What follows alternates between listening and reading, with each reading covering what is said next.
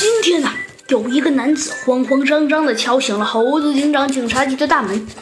猴子警长啊把门打开，他一看，是一个是一个刚喝完酒的男子，身上啊还散发着一股浓浓的酒气。猴子警长这种健康而又强壮的警察才不喝酒这个东西。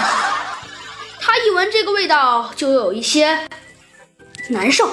猴子警长往后退了几步，说道：“呃，请问，呃，这位这位先生，您您您有何贵干？”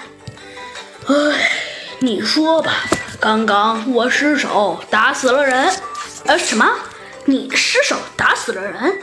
猴子警长说完这句话，大脑又旋转了起来。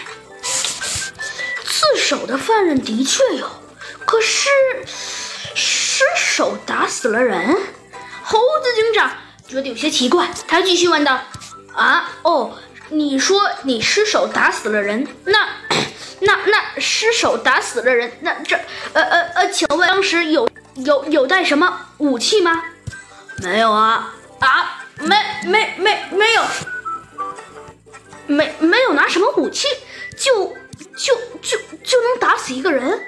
猴子警长说道：“就算，就算。”就算白虎大帝来这儿也没这本事吧？猴子警长心中暗暗想到：“这这可真奇怪了。我感觉要是白虎大帝那么强壮的家伙来这儿，可能也打不死一个人吧。”猴子警长继续问道：“哦哦哦哦，对，那请问这位先生，你是？